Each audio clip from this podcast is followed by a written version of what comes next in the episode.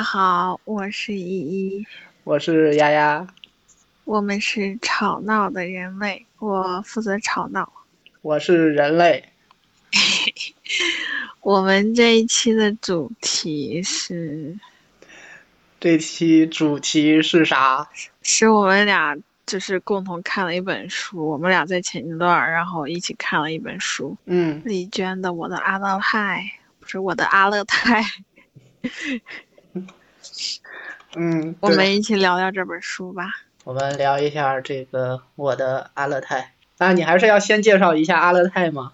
嗯，对，我 我做了一点点的功课。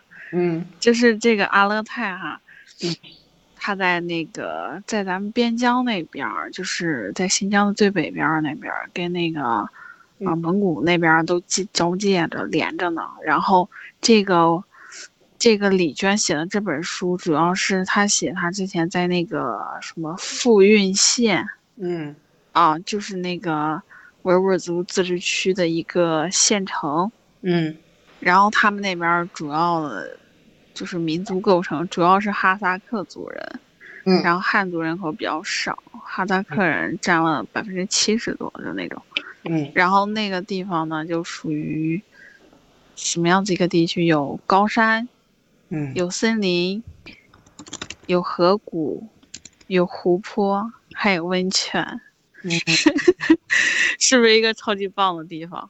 对，因为我今年的时候，我朋友圈里面，呃，我见好几个人在夏天的时候，好像是夏天的时候去了这个地方。嗯，现在冬天也很好呀。阿勒泰那边有非常标准的滑雪场，然后可以举行大型赛事的那种滑雪场，很很棒的。你喜欢滑雪吗？我不会。我学了一下，没能学会。但 是滑雪好累啊！我把那行，我把那装备给穿上之后，我就不愿意再体验第二次了。但是他们说滑雪是白色鸦片，是容易上让人上瘾的运动。嗯，对，有些人会很喜欢。嗯，因为我看他们在朋友圈里面发的阿勒，因为他们去的阿勒泰。就是跟那个我们读的这本书里面，就是不是同一个地方，嗯，因为阿勒泰地区挺大的嘛。嗯，对。他们我朋友圈里面那几个人去的那个地方是叫禾木村，然后就是有雪山有草地，然后有马，嗯，看起来是一个就是旅游资源开发已经 很成熟的一个地方。嗯，哎，他的这本书封面就是那个啊，有雪山有草地。然后远处有森林，啊啊对对对，有蒙古包，对他的封面就是这个样子的。要介绍一下作者。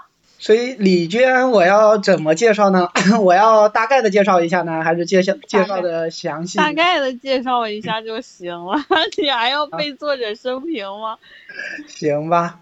那就大概的介绍一下李娟，然后李娟应该算是一个这个比较知名的一个作家，虽然说我之前我并不知道她，但是呃我在网上查了一下，她还是挺有名气的，呃也接受过不少不少人的采访，呃然后他这个写作的主要内容的话就是。在新疆的这些生活，所以网上有人把它叫做这个阿勒泰的精灵，新疆的三毛，因为他的文笔非常的清新自然，嗯，呃，然后这个很多人喜欢他这种这种文笔，然后就把它称为阿勒泰的精灵，呃，然后他大致的这个生活经历的话，其实就是他书里面都有提到。呃，他的书基本上按照他来说，按照他的意思来说的话，叫做这个非非虚构写作，就是所有的故事呢，它不是这个呃编出来的，都是以生活原型原型进行这个创作。而且他说他只会写自己经历的这些事情，就是他不会进行虚构写作。啊，嗯，然后你刚不是你刚刚说他有点像三毛。我刚刚就突然想起来，他真的写作风格还真的有点像三毛。嗯，对，有人把它称为新疆的三毛。就是可能三毛的文风更偏向于那种。对，但但是因为我看的是电子版的，我不知道跟你看的那本书是不是呃一样，就是我看的里面那个书的那个呃嗯介绍里面，就是有那个有一本这本书的介绍里面说这个，嗯、嗯、说李娟在写这本书的时候，就是当时的时候，她写完这些东西发表的时候，很多人很惊讶，说一个啊、新疆的一个女孩，然后之前的阅读都是金庸、琼瑶，没想到会写出来这种文字，然后让人很吃惊。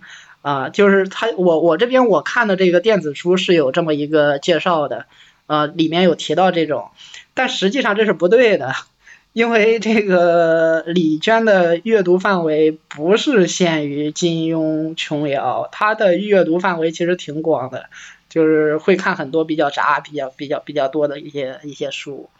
哦、我看的是纸质版的书，没有这些嗯介绍，只有他的两版自序。而且而且他那个就是嗯嗯，对他影响最大的一本书，就是我觉得很有意思。什么书？他经常会提到，就是有人问他啊为什么，就是哪些哪些东西对他影响比较大的时候，他经常会提到那个法国的那个小说《小王子啊，小王子，》啊，我就是我今年还重读了一遍。呃，我很喜欢那本书，然后他也很喜欢那本书，但是他就是说，为什么说《小王子》对他产生影响比较大呢？因为他是很早的时候就读那本书，然后他在读那本书的时候，他看不懂这本书在说什么，又感觉非常的好啊、所以他就突然间觉着阅读就是就是文字就是去让自己去探索未知的领域，然后一下子就打开了自己的这种阅读的兴趣。如果说你给这本书一个评价，你会怎么评价这本书？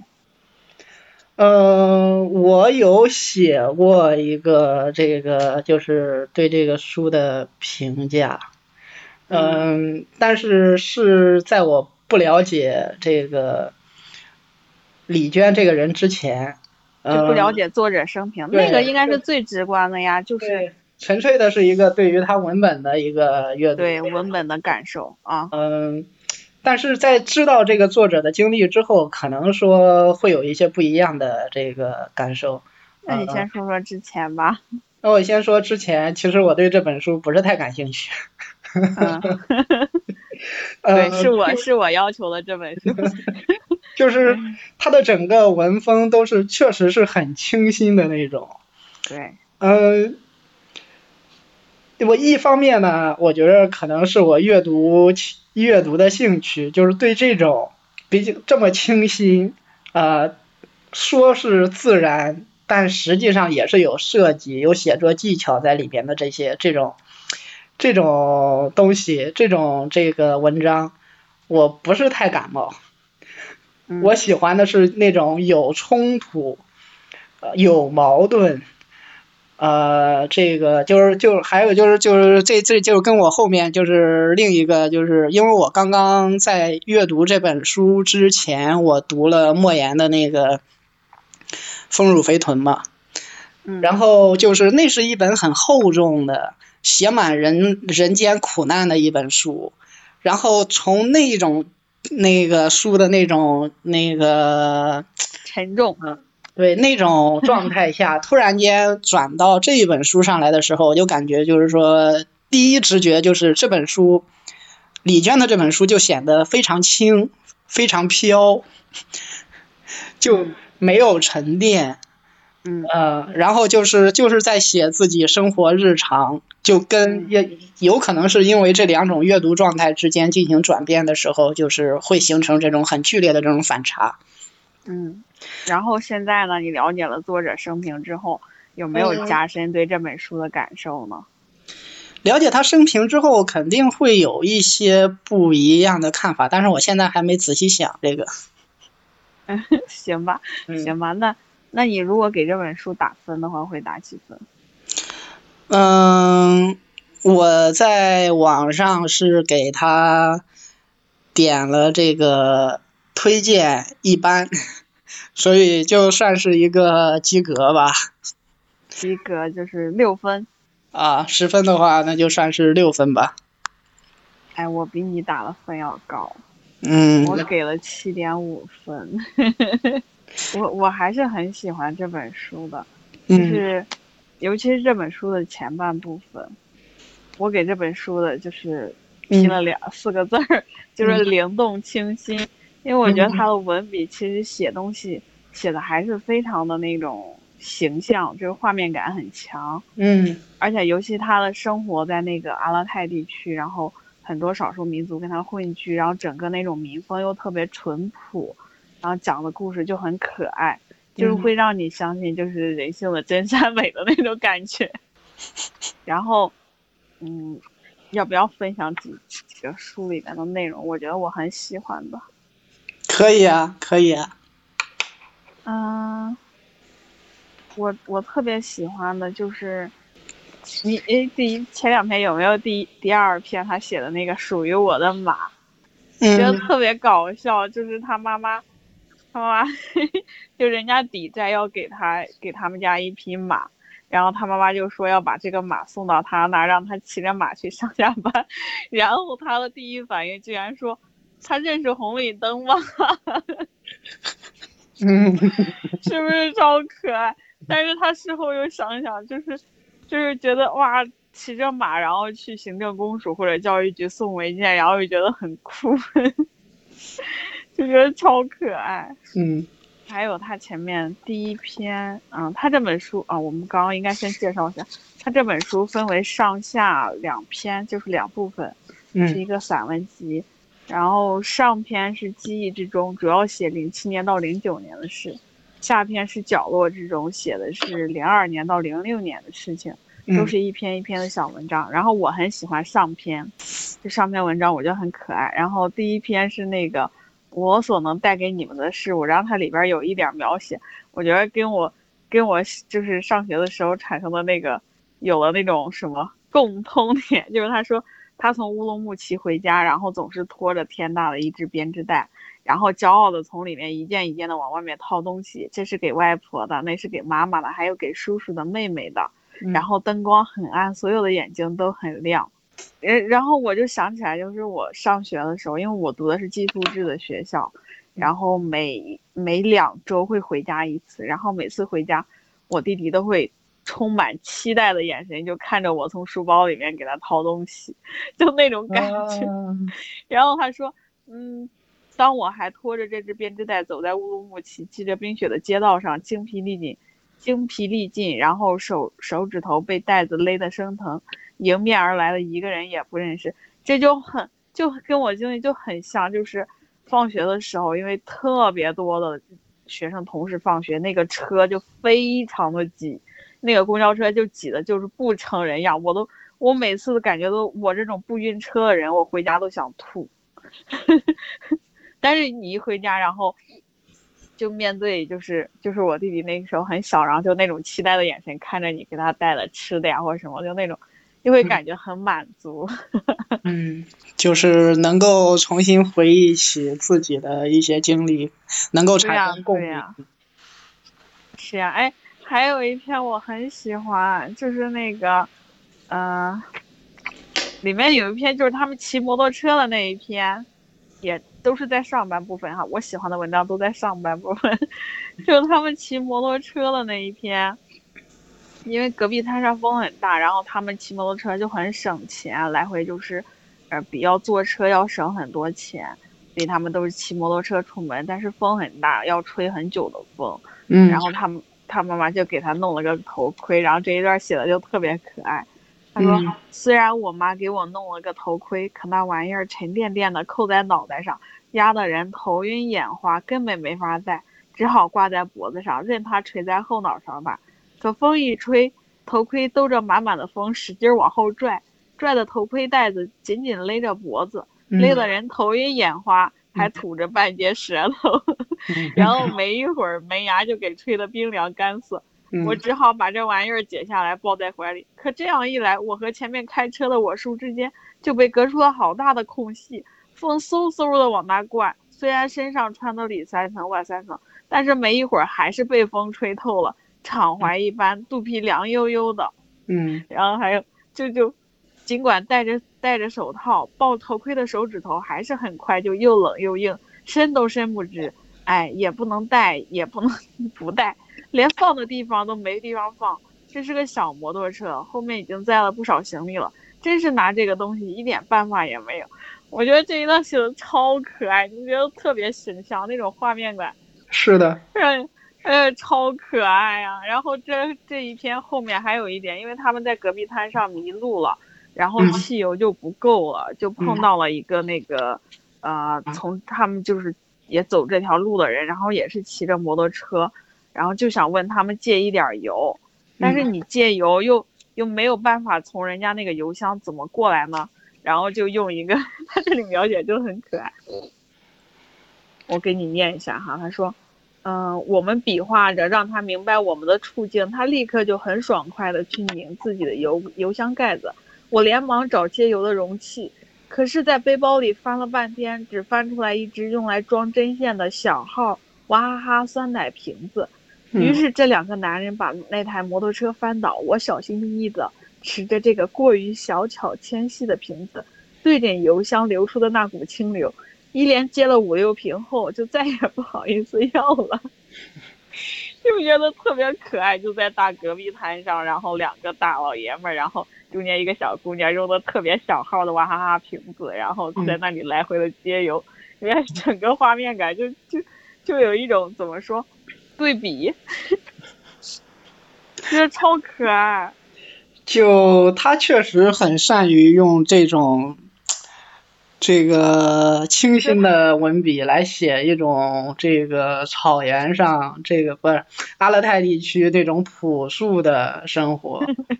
就是他他，我觉得他还是有很强的写作技巧。你不觉得就三言两语，然后把那个场面就构建的特别的那种形象，然后让你就是好像这个场景就出现在眼前一样，就那种感觉。但是里面好多，就像这个借汽油什么之类的这种事情，好像大家好多人都经历过，就超可爱。然后他还还有哎，里面还有一篇我好好喜欢，就是他写他外婆了，就我觉得好感动呀。吐舌头那个是吗？对，然后他外婆就是嗯。他外婆去世的时候，然后去世之后，他就想死亡之后那辽阔空旷的空境感是外婆最后为我所做的事情。他就讲他以前念小学的时候，然后早上起床一看早饭又是稀饭和酸菜，就会赌气不吃饭，饿着肚子去上学。他说：“因为我知道不一会儿外婆就一定会追到学校来，给我烧一只滚烫的红糖锅盔。”那时我都上六年级了，六年级班设在六楼。八十岁的外婆怀里揣着烫烫的锅盔，从一楼开始慢慢爬楼梯，在早自习的朗朗书声中，一阶一阶向上爬呀爬呀，最终出现在六楼我的教室门前。那是我所能体会到的最初最宽广的安静感。然后我觉得，后面还写，在外婆给我带来一场又一场的安静之中。生命中的恶意一点点消散，渐渐开始成名懂事起来。今天的我似乎达到了生命中前所未有的勇敢状态，又似乎以后还会更加勇敢。你知道这里就，我就读到这里我就特别想哭，就就真的很像我姥姥。我小的时候在姥姥家就是住过两年，然后那个时候上学也是，我每天早上都要迟到。为什么呢？因为我姥姥不舍得叫我起床去上学，然后我迟到，我就赶不及吃早饭，然后我我在前面走，在跑，然后我姥姥就在后面追，就是那种，然后我就就超感动，你知道吗？而且就是只要就是不上学，然后我姥爷就会起得特别早，然后去赶早集。给我买一只烧饼，然后都是揣在怀里给我带回来，然后回来还热乎的，因为我特别喜欢吃烧饼。然后我现在就想起来，我的眼圈就 就会红。老年人真的，嗯，跟长辈之间的，就是尤其是隔辈之间的这种连接，真的好多时候就会给你带来特别特别多的温暖和感触。是这样的，那不行，我要换个轻松的话题。换个可爱一点的。嗯，但是实际上这些东西呢，也是我也算是跟他有呃有些相似的经历，就比如说像这个呃跟外婆这种呃感情的链接啊什么之类的，但是但是嗯。他的描写没有让你产生共鸣感吗？嗯，可能是他描写的问题，也可能是我自己本身的问题。就是这种东西不能让我感觉到什么。我发现了，就好像很多那种普通的那些东西，好像并不能触及到你的内心里边。可能给你带来的我我我我跟这本就是对这本书就是对你跟你的感受肯定是有很大的不一样。就我里面就是最喜欢的一篇文章，不是在最不是在前面部分，恰恰是最后一篇文章。木耳吗？对，就恰恰是最后一篇文章，因为那个文章就是它里面有矛盾、有冲突、有时代背景。有这个就是，而且我觉得他他把这篇文章放在最后，呃，非常好，就是因为我前面的时候，我真的我感觉我看过来，我的感觉是很无聊。哪有无聊？我觉得很可爱呀，他讲了好多呀。就就这种小清新的东西，我觉得好无聊啊。这是什么？在那个他们那地方的乡村医生呀，乡村舞会呀。OK。然后还有什么？就是。什么蝗灾呀，然后还有他们家的猫呀，然后还有各种小孩子呀，我觉得我觉得很可爱呀，我觉得写的特别好。然后最后一篇是那种，我觉得最后一篇是怎么说，就是那个主题会比较深刻一点。嗯，就是把它放到最后一篇，让我觉得觉得好的地方就在于说，我突然间发现整本书它在逻辑上面。有一有有有一个这个有这种安排，就是前面那些，当然就是前面那些我没有感受到，就是这跟可能是我自己的问题，呃，但是他把呃这最后一篇文章安排在最后，而且就是这个突然间有一产产生了一种这个张力，这种张力就是在于说前面是一种清新的啊一种给人温暖的。啊，一种灵动的，就是那种那种文章，啊，怎么说呢？会让人心情很好，会让人心情很好的一种文章。但是最后一篇，作者好像这样安排是在提示读者来说，这种生活已经成为过去了。整个时代的变化，整个这个这个这个这个经济方式的这种这种东西。呃，把原来的生活都已经破，就是还没有完全破坏，但是已经是在开始破坏，已经开始换到另一种生活方式上面去了。就是怎么说呢？就是我在评论里面我写的是，就是说总体上来说，这是一本悠闲的、适合用来消磨时间的读物。呃，就像作者在北疆，他悠闲的生活。只有说你心境是恰当的时候，读这本书，才能够感受到这个作者想要传递的那种东西，然后才不至于说，呃，让人感觉浪费时间。像我，我的心境明显是没有达到那种状态，所以我就感觉无聊。但是呢，就是啊，但是后面就是作作者呢，他长于抒情，文笔清新。然后通过文字呢，可以感受到一种灵动、随遇而安的幸福。这种幸福属于一个快要消失的游牧社会，然后这种生活就会就快要变成历史了。这本书大部分内容是在叙述作者在他乡的生活，有起伏，但是很少有矛盾。只有在最后一篇文章，就是那个木耳。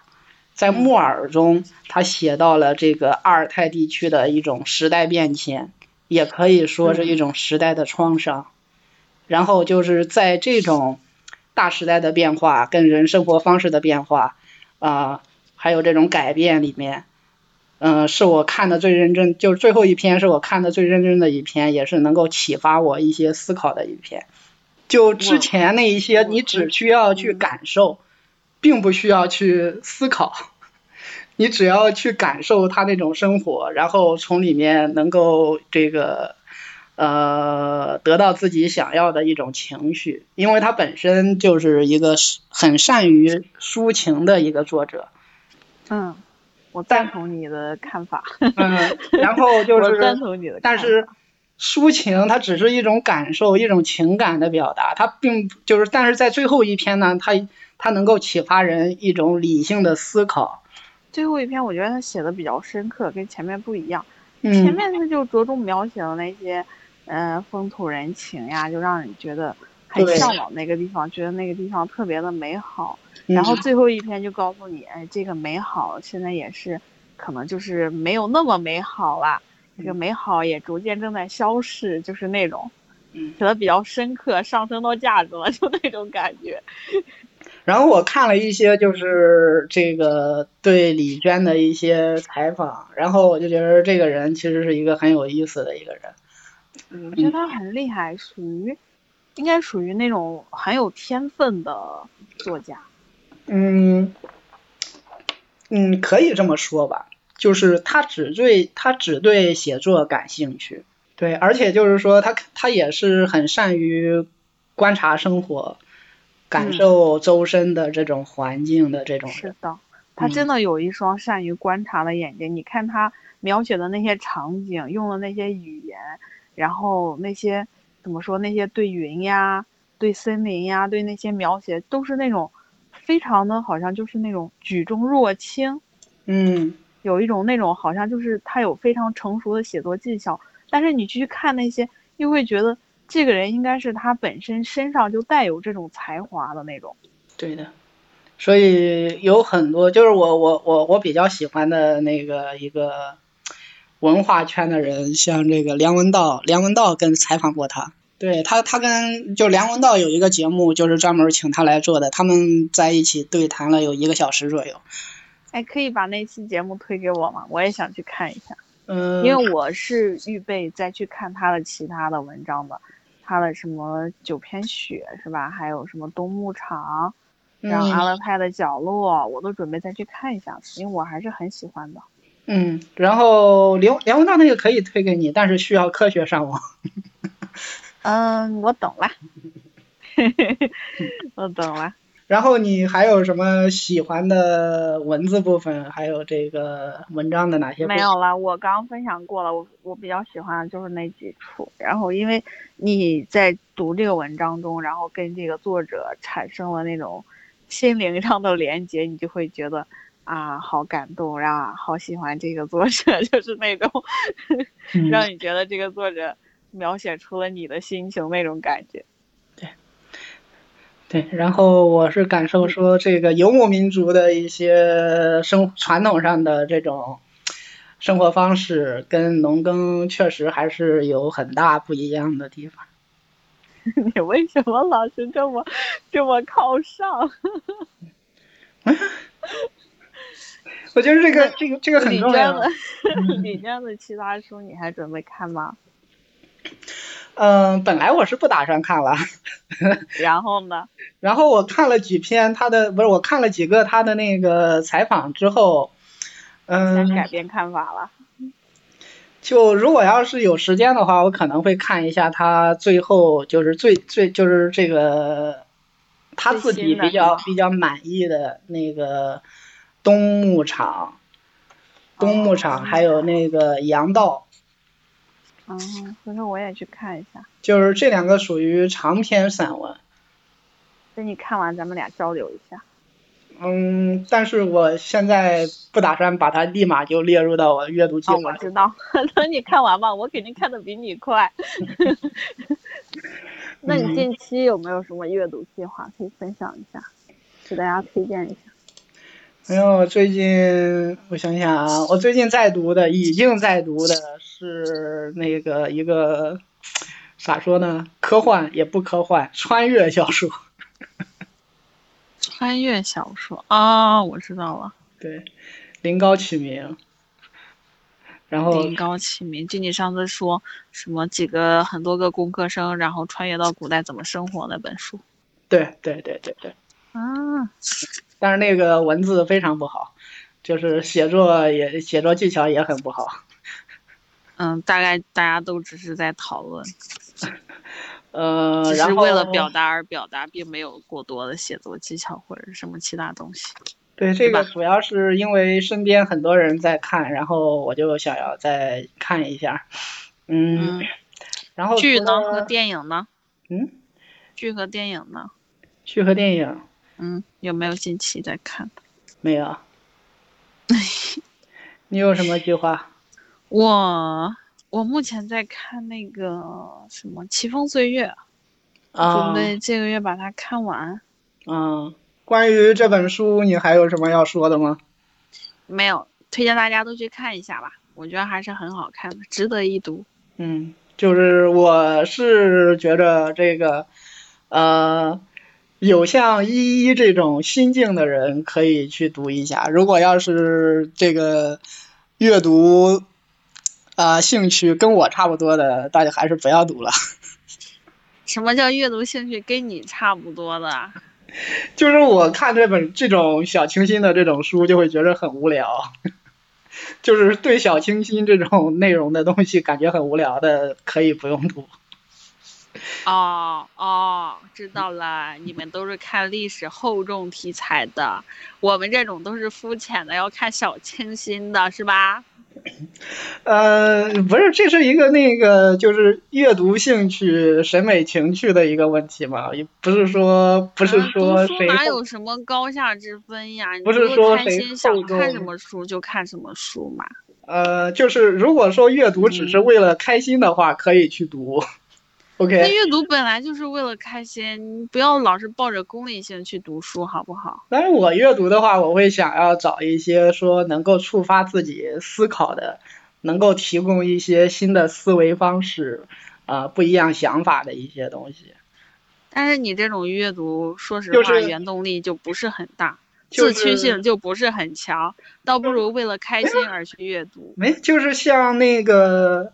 作者李娟，她在读《小王子》的时候，她发现她读不懂，她读不懂，她对未知，她发现这个阅读要给人提供未知的东西，啊，就是对这个新的东西的渴望，然后更能激发自己阅读的兴趣。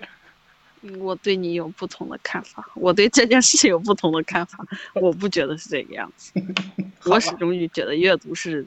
从新出发，想看什么就看什么，读网文小说也可以，读什么都可以，只要你开心，想读什么就读什么。嗯，呃，随意吧，开心就好，开心就好。